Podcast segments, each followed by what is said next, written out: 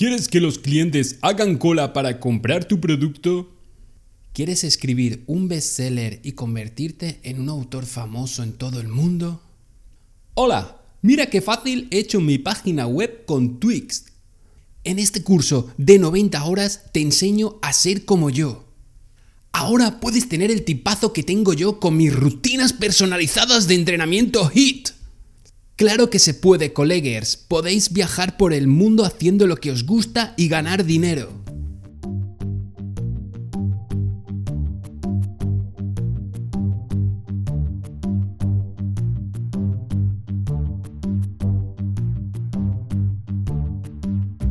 Seguro que has escuchado mil veces anuncios de este estilo que se centran en ofrecerte una forma rápida de ganar dinero, de conseguir lo que quieres sin inversión y sin esfuerzo. Yo no, conozco ninguna forma así de ganar dinero rápido y sin esforzarte, salvo que te toque la lotería. De lo que sí que puedo hablarte es de cómo recibir dinero cuando haces un trabajo por Internet, de cómo cobrar dinero por tu trabajo que normalmente lleva asociado un esfuerzo. Te doy la bienvenida al capítulo 23 de La Voz del Hosting, donde hablaré de TPVs, de PayPal, de Stripe y de otras formas de recibir dinero por Internet. El dinero físico parece que cada día más tiene los días contados y por lo tanto el pago al contado o el pago con un ingreso bancario va a ser cada vez más raro Incluso el gobierno ya se está ocupando de limitar el pago para ciertas cantidades. Antes estaba en 2.500, ahora creo que, lo han bajado en algunos casos. No lo sé porque yo toco poco dinero físico y el 100% del dinero que, que, gano es digital. Son numeritos que se mueven de la cuenta del cliente a mi cuenta. Igualmente los pagos que realizo a proveedores o a servicios es pago digital con tarjeta o domiciliaciones.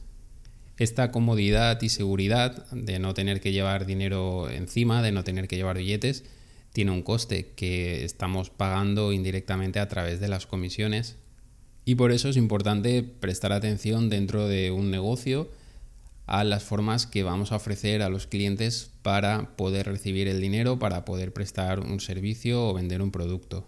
Así que creo que la forma más fácil de poder hablar sobre esto sería explicar formas que yo ofrezco dentro de mi empresa para cobrar por los servicios que presto. También hablaré de formas que he probado, que he utilizado o que he estado haciendo pruebas con ellas, como es el caso de otras pasarelas de intermediación o bitcoins. La forma más fácil de hacer un pago por internet es con tarjeta. Es algo, digamos, que viene casi desde los inicios de internet. Ponemos nuestro número de tarjeta, fecha de caducidad, código de verificación, o a lo mejor ahora que eh, obligan a la doble verificación, pues puede que tengamos que poner un código que nos llegue al móvil. Bueno, todos hemos hecho ya una compra en internet, no estoy explicando nada nuevo. Lo que sí que mucha gente desconoce es que hay al otro lado, que, que utiliza el comercio para recibir ese pago. Lo más habitual suele ser una pasarela de cobros bancaria. Esto es un software que está instalado en un servidor del banco que recibe los datos de forma segura, realiza una serie de verificaciones para ver si ese pago puede ser fraudulento o no. Normalmente ese servidor conectará con otros servidores, con el, banco emisor de la tarjeta, para ver que hay saldo y descontar ese dinero. Y si todo está correcto, pues nos devolverá el OK, la respuesta correcta, y nosotros marcaremos ese pedido como pagado o en preparación o lo que hayamos configurado dentro de nuestra tienda. Por esa gestión virtual, que es automática, el banco nos va a cobrar una comisión.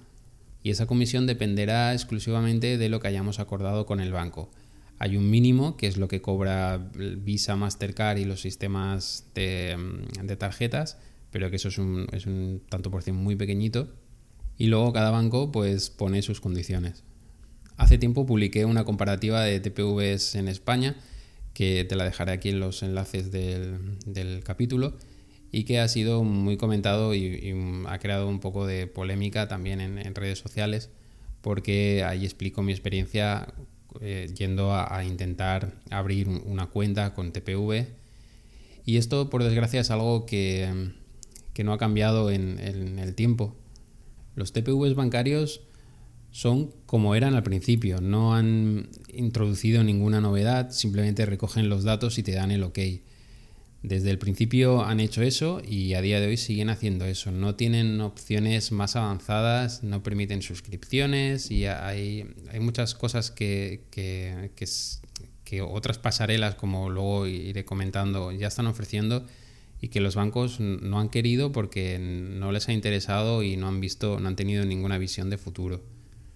Estoy seguro que si vas a una oficina de tu barrio y preguntas a día de hoy eh, por abrir una cuenta con un TPV, estoy seguro que todavía te encontrarás con, con cajeros que no van a saber de qué les estás hablando. Donde los TPVs no llegan, pues hay otras empresas que han sabido ver el hueco de mercado. Una de ellas fue PayPal en su momento. PayPal hoy es ya un estándar pero en su momento ofreció algo revolucionario como era poder enviar o recibir pagos solo con la dirección de mail. Hoy en día diría que esa función es casi de lo menos utilizado y seguramente de lo que menos dinero le dé a PayPal porque además no cobran comisiones por pagos entre particulares. Y donde PayPal puso su atención fue especialmente en los pagos entre empresas y bueno, luego con la unión que tuvo con eBay cuando luego se fusionaron, pues por supuesto en, en integrarse en servicios de subastas, y en grandes plataformas. Pero creo que una de las cosas que hizo que PayPal fuera lo que es hoy en día fue que te podías dar de alta muy fácil, que no te pedían ningún requisito, por lo menos para empezar, que estaba abierto a cualquier persona que quisiera, que ofrecía suscripciones, es decir, que podías ofrecer que tus clientes se suscribieran a un servicio pagando una cuota. Eso es algo que los bancos a día de hoy todavía siguen sin ofrecer. Y por supuesto, PayPal es internacional, aunque hay países que están limitados. Eh, por ejemplo, me acuerdo ahora de Argentina, ahí no es tan fácil utilizar PayPal, pero es, es bastante global. Mientras que los TPVs bancarios son muy locales, incluso hay TPVs que para poder vender fuera de España o poder vender a, a determinados países tienes que solicitarlo. Porque los bancos siempre han entendido el TPV como un sistema de alto riesgo, de uff, uff, qué peligro. Por eso me resulta muy gracioso cuando veo alguna campaña que intentan, ser modernos, intentan vender los TPVs, cuando la, infraestructura que tienen debajo sigue siendo muy antigua y necesitan mucho, mucho programador actualizándolo. PayPal está muy bien y, y tiene muchas ventajas frente al TPV, pero su principal desventaja es el coste. Mientras que hoy en día en un TPV puedes conseguir una comisión del 1%, es decir, que cuando cada vez que haya una transacción el banco se quede el 1%, más o menos, estoy hablando de, una media hecha muy a ojo. Con PayPal vas a tener una comisión mínima de un 3,5 más una cuota fija que creo que son 20 céntimos o 50 céntimos, no lo sé ahora mismo. Y además PayPal ofrece una garantía al comprador que está genial para el comprador, pero que consiste en que el comprador va a tener siempre razón y el vendedor es el que va a tener que pagar el pato. No es que PayPal tenga un seguro frente a fraudes o, que se haga cargo, sino que PayPal, cualquier problema, pues le va a quitar el dinero al vendedor y punto. Esa es la principal razón por la que yo no utilizo PayPal desde hace muchos años, por la que desaconsejo totalmente el uso de PayPal en entornos comerciales y por la que está triunfando tanto el nuevo PayPal que es Stripe. Stripe es otra pasarela de pagos que es como si la hubieran hecho unos programadores que hubieran escuchado a sus clientes. Entonces en Stripe nos encontramos con lo mejor de los TPVs, como puede ser bajas comisiones y un nivel de seguridad muy alto que permite que si alguien te hace el pago no se pueda echar hacia atrás porque utilizan los mismos sistemas de verificación bancarios, la facilidad de integración que tiene PayPal, el sistema de suscripciones y además está muy mejorado. Cuando haces un pago con PayPal, seguramente hayas visto que te redirecciona a la página web de PayPal, donde arriba pues pone el logo de la, de la empresa donde estés comprando, pero tú ya ves por el, diseño y el entorno que estás haciendo la compra en PayPal. Te tendrás que identificar si no estás identificado y haces un proceso, haces unos 4 o 5 pasos fuera de la página del comprador. Stripe desde un principio se focalizó en que la compra la hicieras en la propia página del comprador. Funcionaba igual que una, pasarela bancaria, pero incluso mejor porque estaba más integrado. En las pasarelas bancarias igualmente sales y haces el pago en, el entorno del banco. En Stripe no, en Stripe lo tienes todo integrado mientras que tú haces la compra, en, el en ese momento puedes poner tus datos y en la misma pestaña, en la misma ventana donde estás, se realiza el cobro. Esto abre muchas posibilidades para la venta online de, cualquier tipo de servicios. Permite, por ejemplo, que el cliente guarde la tarjeta, se guarda realmente en el servidor de Stripe de una forma codificada, pero a nivel visual el cliente lo que asocia es que tiene guardada la tarjeta en tal comercio.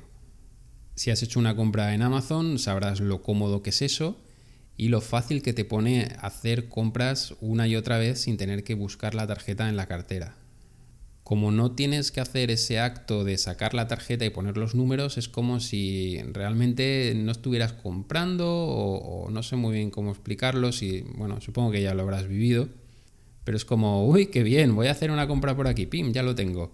Eso que hasta ahora estaba limitado a las grandes empresas que podían desarrollar sus sistemas propios, pues hoy en día lo tenemos con Stripe.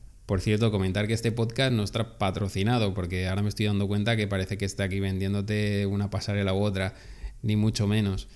Eh, eh, no, tengo comisión de, ninguna de ellas y simplemente estoy contando mi experiencia. Y antes de pasar a otros sistemas de pasarelas y de intermediación, vamos a hablar de las transferencias bancarias o los ingresos, que es una forma de realizar pagos que hoy en día se sigue utilizando sobre todo en, cuando haces venta entre empresas. Hay particulares que siguen prefiriendo hacer también una transferencia o incluso un ingreso desplazándose a la oficina o haciéndolo en los cajeros, porque hoy en día la mayoría de cajeros permiten hacer ya pagos en ingreso en el propio cajero. Y para cantidades altas incluso es obligatorio por ley, porque aquí el gobierno ya sabemos que siempre velando por nuestra seguridad no quiere que los pagos de grandes cantidades se hagan en metálico para así pues evitar el dinero negro y podernos controlar un poquito más porque todavía no nos controlan al 100%. La transferencia bancaria es desde luego la forma más, más cómoda y con menos comisiones de cobrar por internet y de recibir dinero. El único inconveniente que tiene, aunque es un inconveniente entre comillas, es que tienes que entrar en, la cuenta bancaria todos los días para ver los movimientos que hay. Hay algunos bancos que te envían una notificación cuando recibes un ingreso o yo, por ejemplo, que estoy utilizando a Banca, que por cierto es, eh, es un banco que recomiendo mucho, tampoco cobro ninguna comisión. Em, si te instalas la aplicación en el móvil, pues cada vez que recibes un, ingreso, te salta una alarma salta un mensajito de estos de la aplicación. Las transferencias funcionan bien cuando se está vendiendo un servicio, pero está claro que para una venta de un producto, una venta por impulso, ropa, un producto tecnológico, un mueble, una lámpara, algo así, pues desde luego yo no he comprado, no he comprado haciendo transferencias, sino que he puesto la tarjeta y ya está.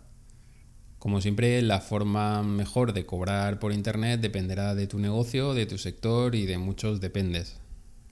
Si por ejemplo te dedicas a vender productos de segunda mano, de subastas o productos de, importados de China, por ejemplo, pues seguramente lo estás haciendo a través de un mercado, marketplace tipo eBay o Amazon o incluso Wallapop. Esto sería otra forma de cobrar por Internet a través de un servicio de intermediación o como se llama en inglés de escrow. Es una tercera empresa que gestiona todo el cobro y que después de descontar sus comisiones y las comisiones por la gestión del cobro de su pasarela, pues te pagan a ti la comisión que, que has acordado o bueno, que has aceptado con las condiciones de uso. La ventaja te la puedes imaginar, pues te olvidas de todo y la desventaja también te la puedes imaginar, te van a cobrar mucho más. En el caso de eBay, pues cada categoría tiene sus comisiones, te invitan mucho a utilizar PayPal porque es la misma empresa y lo que recibes pues es mucho menos del, del importe de venta. En Amazon sucede igual, Amazon no solo vende sus productos, sino que cualquier vendedor puede vender a través de ellos. Si es algo que no sabías, si quieres vender productos, pues te animo a que lo investigues Son bastante caros en cuanto a que cobran comisiones bastante altas desde mi punto de vista, pero claro, te dan acceso a un mercado bestial.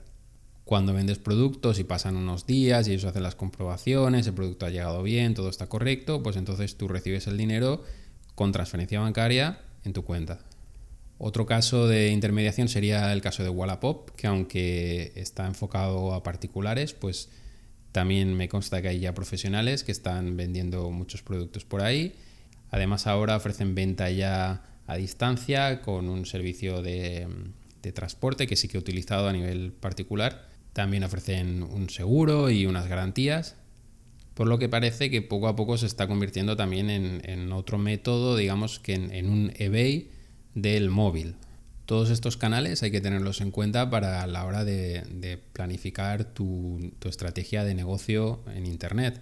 Esto sigue siendo Internet, aunque sean aplicaciones, se siguen conectando a través de Internet y se puede vender y ganar dinero con, estas redes. Luego tenemos otros sistemas o pasarelas bancarios o de dinero.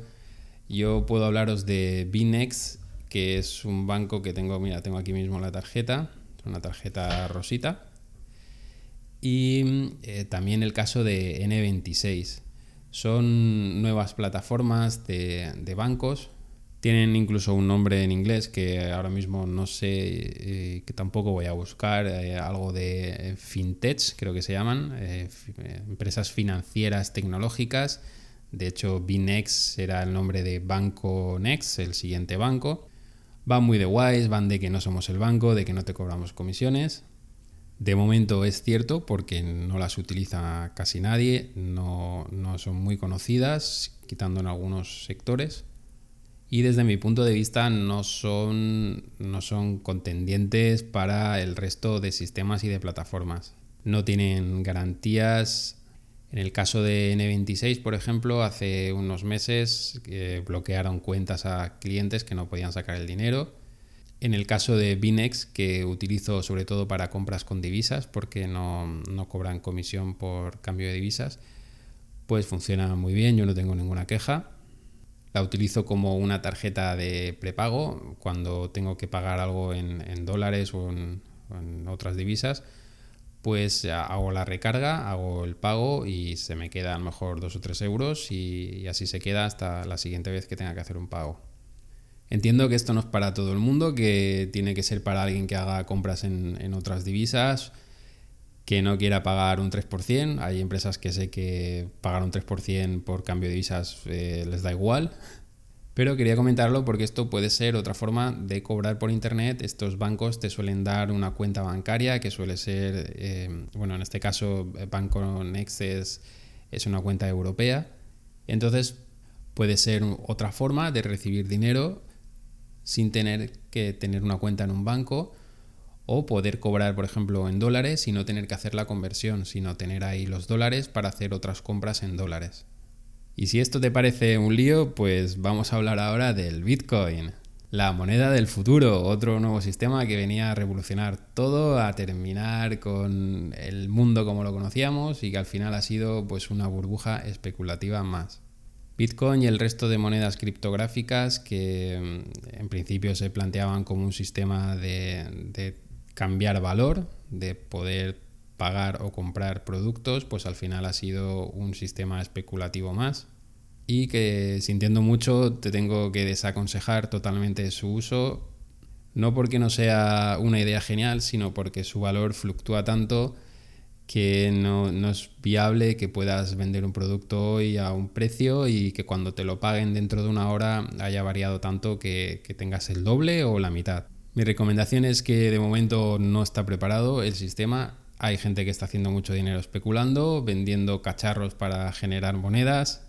Vamos a dejar que ellos paguen la fiesta, que hagan las inversiones, que vean lo que funciona y lo que no y a lo mejor dentro de unos cuantos años sí que empieza esa tecnología a tener un uso práctico dentro de las compras y ventas por Internet, pero a día de hoy pues no está preparado.